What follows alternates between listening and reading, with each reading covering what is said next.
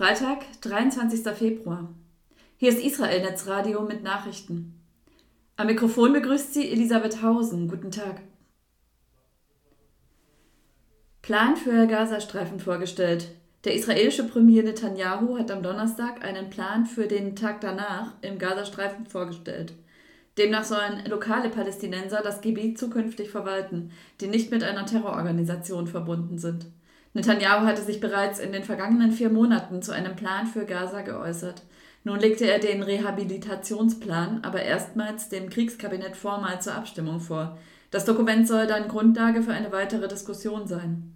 Der Plan beinhaltet zunächst die bereits bekannten Kriegsziele, die Zerschlagung der Terrorgruppen im Gazastreifen und die Befreiung der Geiseln. Wenn dies erreicht sei, soll die Armee in dem Gebiet bleiben, um ein erneutes Erstarken von Terrorgruppen zu verhindern. Teile des Kabinetts hatten infolge des Terrormassakers eine Wiederbesiedelung des Gazastreifens gefordert. Der Plan enthält dazu keine Angaben. Bekannt ist aber, dass Netanyahu solche Ansinnen ablehnt.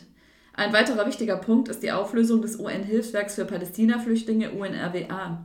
Die Organisation steht im Verdacht, den Terror der Hamas mindestens zugelassen zu haben. Mitarbeiter der UNRWA sollen zudem als Terroristen aktiv gewesen sein.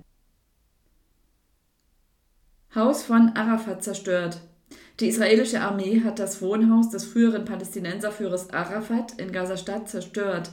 Der einzige Chef der palästinensischen Befreiungsorganisation PLO lebte dort von 1995 bis 2001.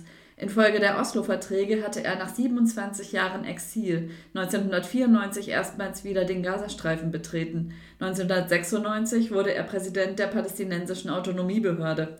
Nach seinem Tod im Jahr 2004 diente das Gebäude als Museum. Mehl freigegeben. Israel hat eine große Lieferung Mehl aus den USA für den Transport in den Gazastreifen freigegeben. Das Mehl soll für fünf Monate die Ernährungsgrundlage für 1,5 Millionen Palästinenser sein.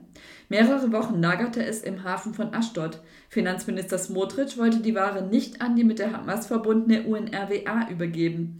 Stattdessen soll nun das Welternährungsprogramm das Mehl verteilen.